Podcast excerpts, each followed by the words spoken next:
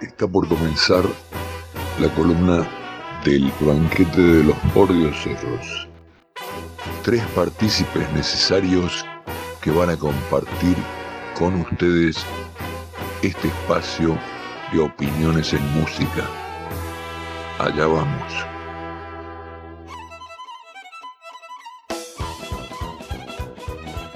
¿Qué tal oyentes? Vamos a dar inicio a esta nueva columna en donde vamos eh, a tratar una variedad de temas que les estaremos comentando programa tras programa. En esta oportunidad, el tema que vamos a tratar va a ser de aquellas grabaciones, aquellos temas que son prácticamente inclasificables y que hoy pueden ser nombradas como rarezas, grabaciones inverosímiles, en este caso dentro del rock, nacional como internacional. Me presento, mi nombre es Fabián Esteban Luna. Bueno, acá Jorge Garacoche. para mí es un orgullo, una gran alegría fundamentalmente charlar sobre música con dos amigos, donde quizá tengamos tiempo para analizar esas cosas que solamente hacemos cuando nos juntamos en la casa de alguno. Y hoy eh, la verdad que es un golazo charlarlo y compartirlo con la gente. Espero que les guste los temas que vamos a analizar y lo que tenemos para reflexionar a partir de ellos.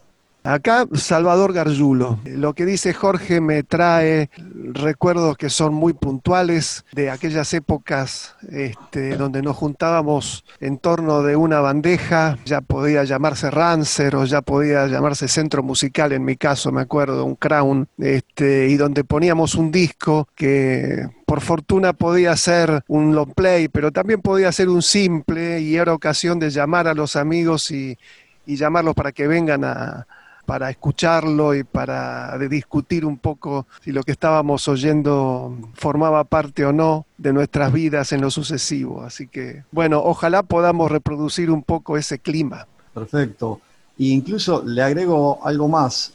El poder, esos encuentros también daban la oportunidad de escuchar un material que algún otro había conseguido en esa grabación y en ese disco y el resto no, cosa que hoy parece ser como tan lejano, ¿no? Con un clic uno tiene un acceso inmediato al material. Es cierto perdón, tenía su cuota de altísimo riesgo, porque yo recuerdo que en las dos o tres disquerías que uno podía comprar estas cosas, discos importados, no tenían derecho a cambio. O sea, vos ibas, lo comprabas y corrías el riesgo, puesto que no lo conocías y vos tenías alguna referencia de palabra de algún amigo que le había gustado, que de mentas conocía el disco. Ahora, bien, podías comprarlo, llevarlo, desenfundarlo, ponerlo en tu bandeja y que te resulte una absoluta basura. Pero eso no desestimaba el rito de que nos juntábamos tres o cuatro, poníamos el disco en absoluto silencio y como un pequeño ritual pensábamos qué podíamos decir de todo eso y entender si nos modificaba en algún momento la vida o no. Desde luego implicaba ese factor sorpresa, claro, pero también en muchas ocasiones implicaba un trabajo, una labor de información previa sobre el material, quién tocó, cuándo se grabó, dónde. Un trabajo de espeleólogo diferentes niveles que esa gimnasia la hacía en su momento, en muchas ocasiones. Yo lo que recuerdo es que eso se traducía en una especie de mandato. No podías desconocer ciertos grupos de culto. Eso hacía que te lanzases sobre esa placa con ese nombre y que intentases tener alguna relación efectiva. Hay un perrito que ladra, perdón. Menos mal que ladra, porque si otra cosa sería más extraño.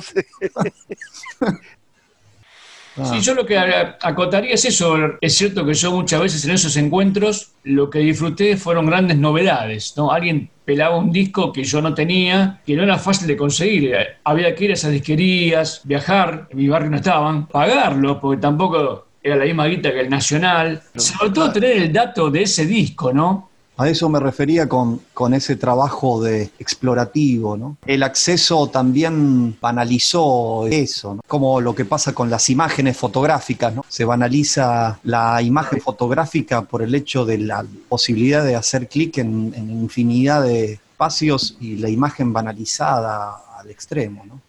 Ciertas cosas eran tan difíciles de conseguir que la mera conquista parecía meritoria de por sí y la música era como un añadido a veces. Lo que ocurre ahora, creo, es que la música prescinde de todo ese aparataje, esa especie de acompañamiento, de, parafernalia que tiene que ver con la puesta en escena, y se manifiesta en el sentido más cabal y puro. Bueno, esta es la música, prescinde de los soportes, de la tapa, del arte, de tapa, de cualquier evento social, puesto que es algo absolutamente personal, y yo creo que cambia el modo de escucharlo. Pero claro que cambia, pero no sé si eh, esos elementos extramusicales también uno los podía aplicar, por ejemplo, en, el, en la acción de alimentarse. Uno puede comer carbohidratos y un montón de variedades, líquidos, pero cómo están servidos en la mesa, amén del, del aroma, pero cómo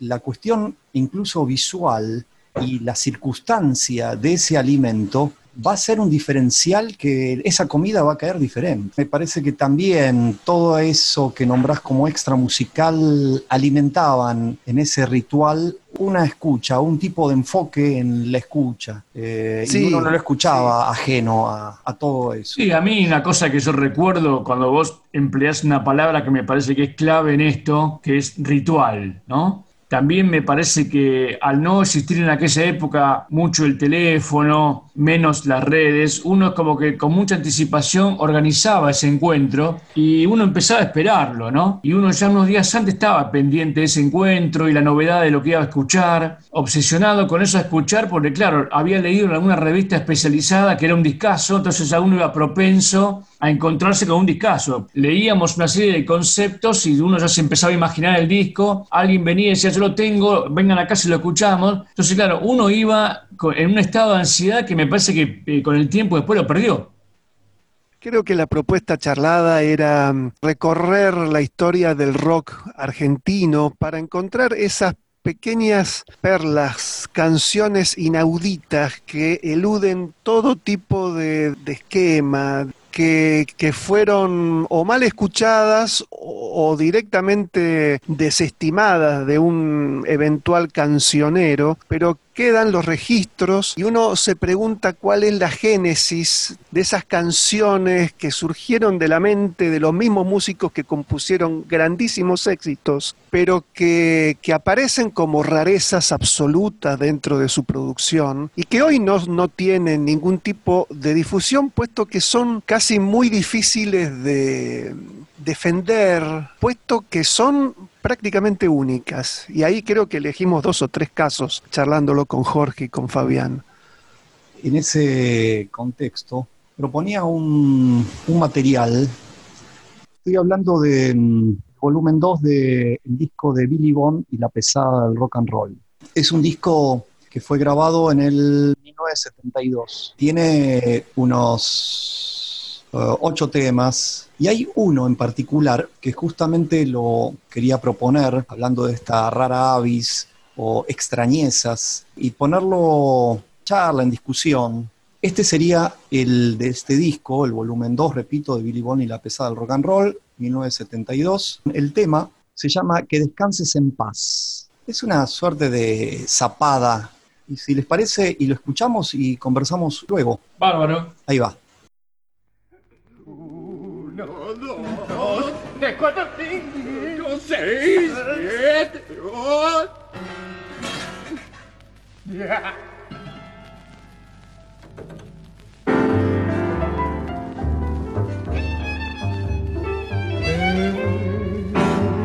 Estamos los dos. Ah. Que entre gözler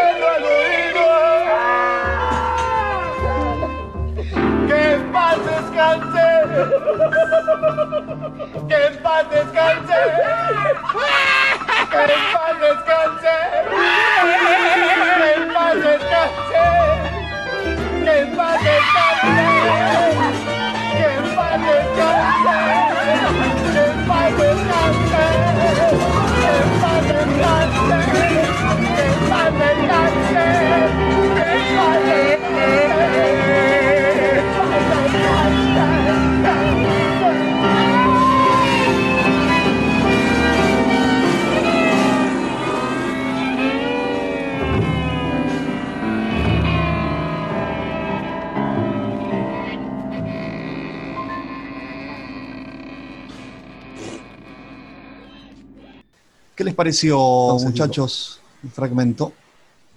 Un hallazgo, un hallazgo y algo, escuchándolo hoy, 2020, algo que uno no, supongo que la gente que escucha música hoy le resultará absolutamente delirante, pero seguramente para nosotros no nos habrá parecido tanto. Yo a veces estas cosas la- las ligo a lo que aprendimos al escuchar el tema Revolución número 9 en el álbum blanco de los Beatles. Ahí empieza, me parece a mí, el experimento de este tipo de cosas, con, aciertos o desaciertos, más creativo, menos creativo, pero me parece que ahí está la, la base de todo esto, ¿no?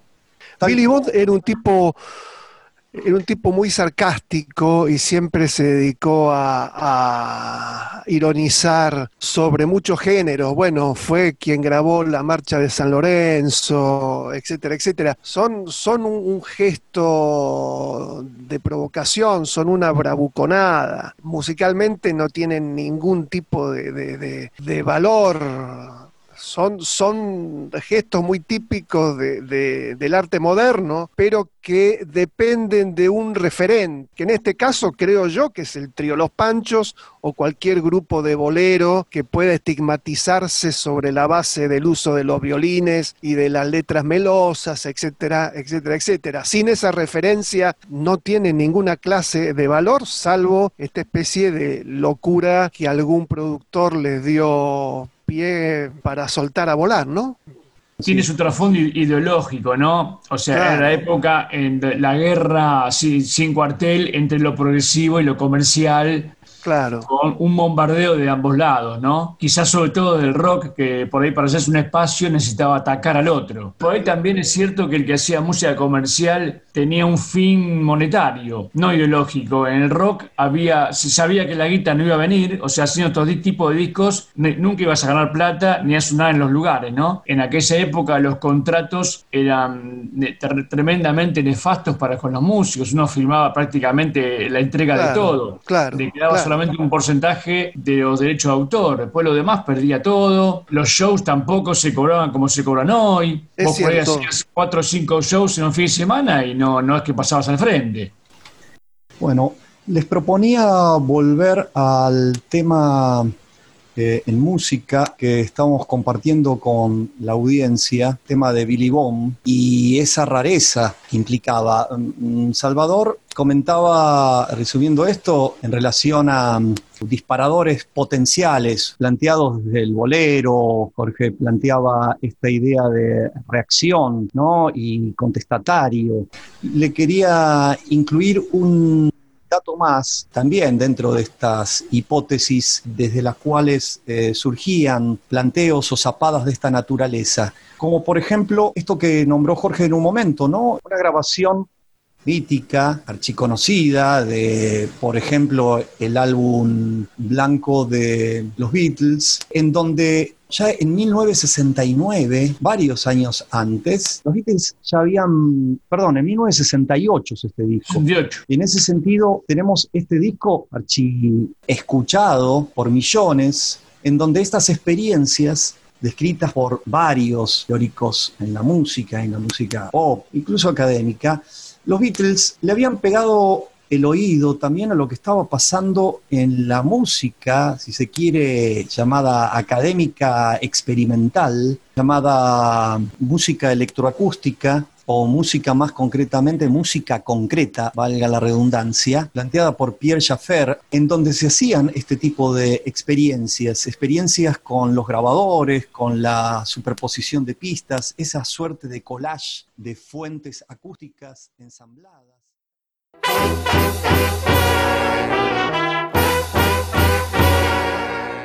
Banquete de los Pordioseros. Espacio de opiniones en música. Allá vamos.